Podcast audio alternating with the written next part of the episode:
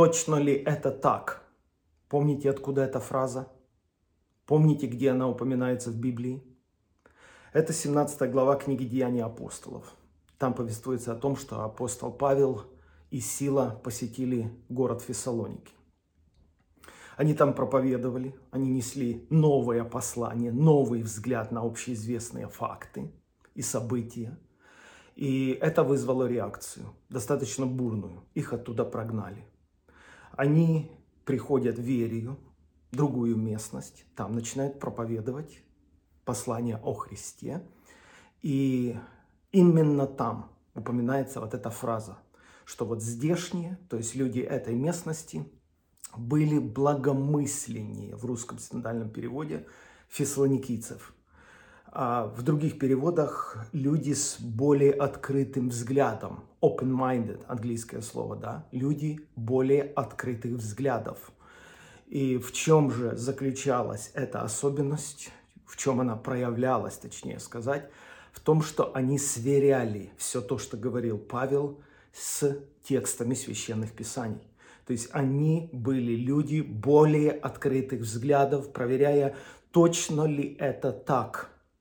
Потому что то, что утверждал Павел, было новым. Оно отличалось от традиционных накатанных представлений о событиях, в принципе, общеизвестных, то есть о Христе, о Его смерти, все об этом говорили в то время и так далее. Друзья дорогие, я уже говорил и хочу повторить еще раз. Мы живем сегодня э, на таком историческом рубеже, где происходят серьезные переосмысления многих наших взглядов и подходов – в особенности это коснулось славянского сегмента церкви. Мы не избежим глубокого, серьезного исследования этих всех событий во свете священных писаний. Я понимаю, что существуют разные точки зрения, но хочу обратить ваше внимание на то, что несмотря на то, что мы говорим об общеизвестных фактах, их подают по-разному, понимаете? Подача разная. Несмотря на то, что мы говорим об общеизвестных библейских текстах, интерпретации разные. Потому вопрос даже не в фактах, и вопрос даже не в Библии. Вопрос в интерпретации этих событий и этих библейских истин. Потому мы несем ответственность за то, насколько наши взгляды, наше мировоззрение, наше богословие совпадает с библейской истиной. Потому что библейская истина, на то она и истина, что она универсальна, что эта истина выдержала столетиями самые разные события, которые имели место в истории, и она осталась истиной. Потому лучше я засомневаюсь в своих взглядах и в своих подходах, в своих выводах, чем я подвергну сомнениям вечную библейскую истину. Понимаете, мы сегодня попали в Бермудский треугольник. Обидно, что сейчас мы говорим о церкви, о христианском сообществе. Сегодня мир настолько разделился, потому что государства делят людей на своих и чужих. Но все-таки мы говорим о церкви, главой которой является Христос. Все-таки мы говорим о Библии, которая неизменна. Христос сказал, столетия пройдут, века пройдут, мир будет меняться, но Слово Мое остается неизменным. Так почему мы попали в Бермудский треугольник? Что я имею в виду? Что бы сейчас я не утверждал, скажем, в пользу чего-то, я не прав. Что бы я не утверждал против чего-то, я опять не прав. Если я молчу, я тоже не прав. Потому сегодня нам, как никогда, необходимо садиться и разговаривать. Сегодня нужно повторить вот то, что сделали люди в вере. Они слушали Павла, но проверяли, точно ли это так. Как они проверяли? Они открывали священные тексты. Они просто брали карандаш, говоря простым языком, и исследовали Библию. И эти новые точки зрения, новые интерпретации в их случае, которые они слышали от Павла, они сверяли с библейскими вечными пророчествами и истинами. Я считаю, что нам не избежать этого диалога. Нам не избежать этой скрупулезной работы в ситуации, в которой мы все оказались. Еще один интересный пример приходит на память. Помните самарянку? Э, женщина всегда имела этот вопрос. Он всегда висел где-то в воздухе. Кто же прав, отцы наши или иудеи? Потому что отцы утверждали, что нужно поклоняться на этой горе. Вопрос поклонения стоял. Даже не поклонение, место для поклонения. И у нее появилась уникальная возможность задать этот вопрос Христу. Она уже поняла, что это пророк. Она поняла, что у нее шанс сейчас разобраться в этом вопросе, о котором спорят много лет и отцы, самаряне – и евреи. И она говорит, отцы наши говорят, отцы наши утверждают, а вы говорите, что место для поклонения находится в Иерусалиме. И то, что ответит ей Христос, она точно не предполагала. Она была готова к любому ответу, но только не к такому, который она услышала. Христос говорит ей, поверь мне, что и не на горе, и не в Иерусалиме вы будете поклоняться Отцу. То есть вот такого ответа она точно не ожидала. И я хочу сказать, что мы сегодня ожидаем каких-то ответов в подтверждение той или другой стороны. Но я со всякой уверенностью хочу сказать, что настоящие духовные ответы или объяснения всему происходящему лежат в другой плоскости. И если мы наберемся мужества услышать действительно божественный расклад событий, мировых событий, потому что сегодня весь мир вовлечен в эти процессы, мировых событий, нам просто нужно вернуться к священным текстам. Нам нужно набраться мужества, не просто подгонять тексты под свою ситуацию, под свои уже сложившиеся представления или даже преференции, то, что мы бы предпочитали, как бы мы хотели это видеть. А вот действительно оттолкнуться от вечных библейских истин. Еще хочу сказать а, то, что считаю важным. Для проповедника, вот скажем, для учителя Библии, для христианина даже, среднестатистического, который чтит Бога, любит Бога, я считаю, что есть два таких вот унижения, я бы сказал. Первое унижение для учителя Библии или исследователя Библии, или человека, который провозглашает библейскую точку зрения. Первое вот такое унижение, я бы сказал, заключается в том, когда на его слова вообще нет никакой реакции.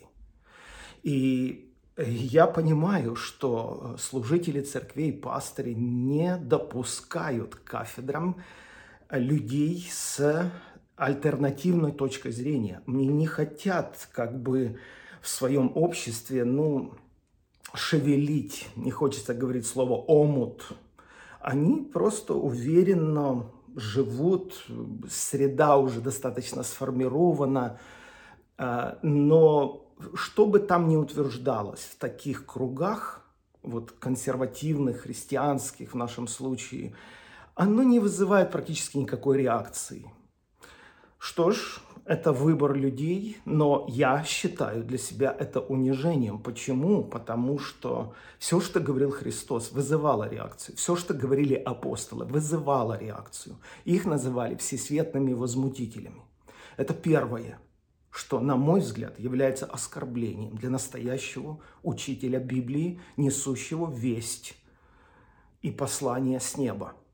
Второе оскорбление не меньшее – я считаю, заключается в том, когда учитель Библии, как он себя воспринимает, именует, а, вызывает реакцию плотскую, потому что сам ведет себя по плоти, потому что он сам раздражает людей тем, что утверждает.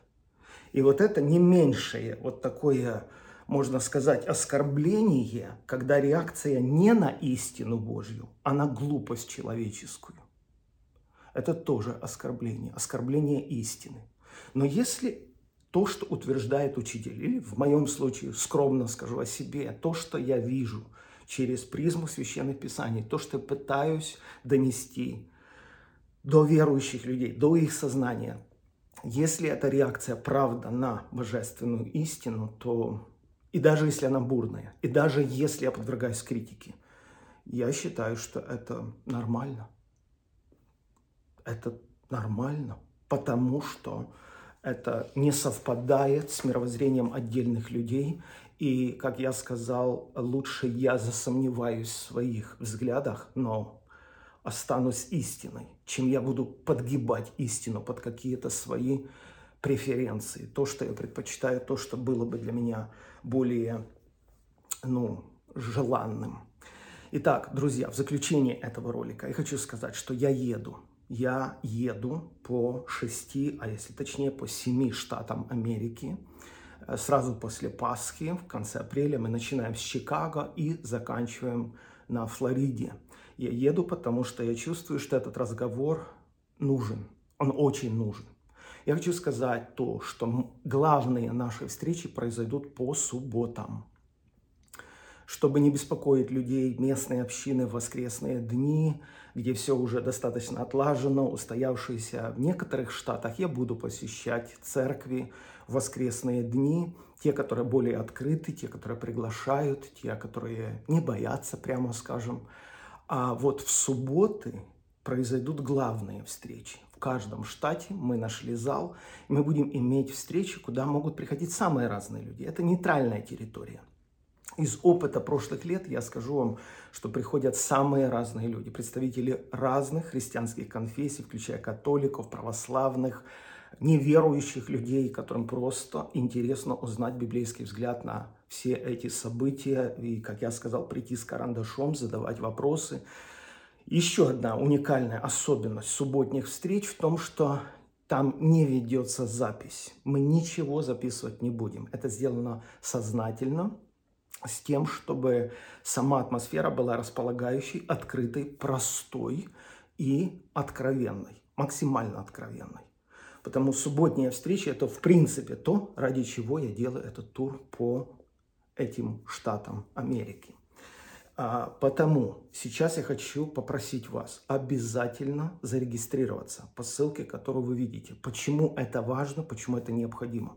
Потому что мы ищем залы для субботних встреч – и мы хотим определиться, какое количество людей в каких штатах придет на субботние встречи. Эта регистрация бесплатная, разумеется, но нам очень важно понять, э, какого размера залы нам необходимы. У нас были случаи, где мы снимали зал, скажем, на тысячу мест, но его было недостаточно.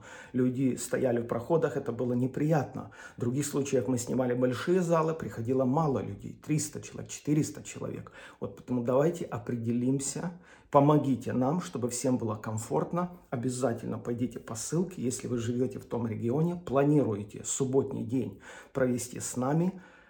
Добро пожаловать! Я давно был в тех штатах, в некоторых вообще не был никогда.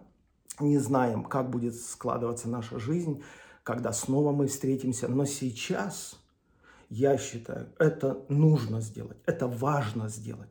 Даже сам великий апостол Павел получил откровение от Бога, чтобы пойти в Иерусалим, сесть за стол переговоров с апостолами и сверить свои взгляды, сверить свои откровения – он пишет, не напрасно ли я вообще тружусь? Вдруг я вообще не туда, как говорится, иду? Потому в моем случае я общаюсь с самыми разными служителями, читаю много литературы. Каждую неделю встречаюсь, созваниваюсь с очень многими людьми для того, чтобы разобраться, исследую Писание. Потому у нас всех есть замечательная возможность провести такое время вместе. Ожидаю всех вас. Регистрируйтесь. До скорой встречи.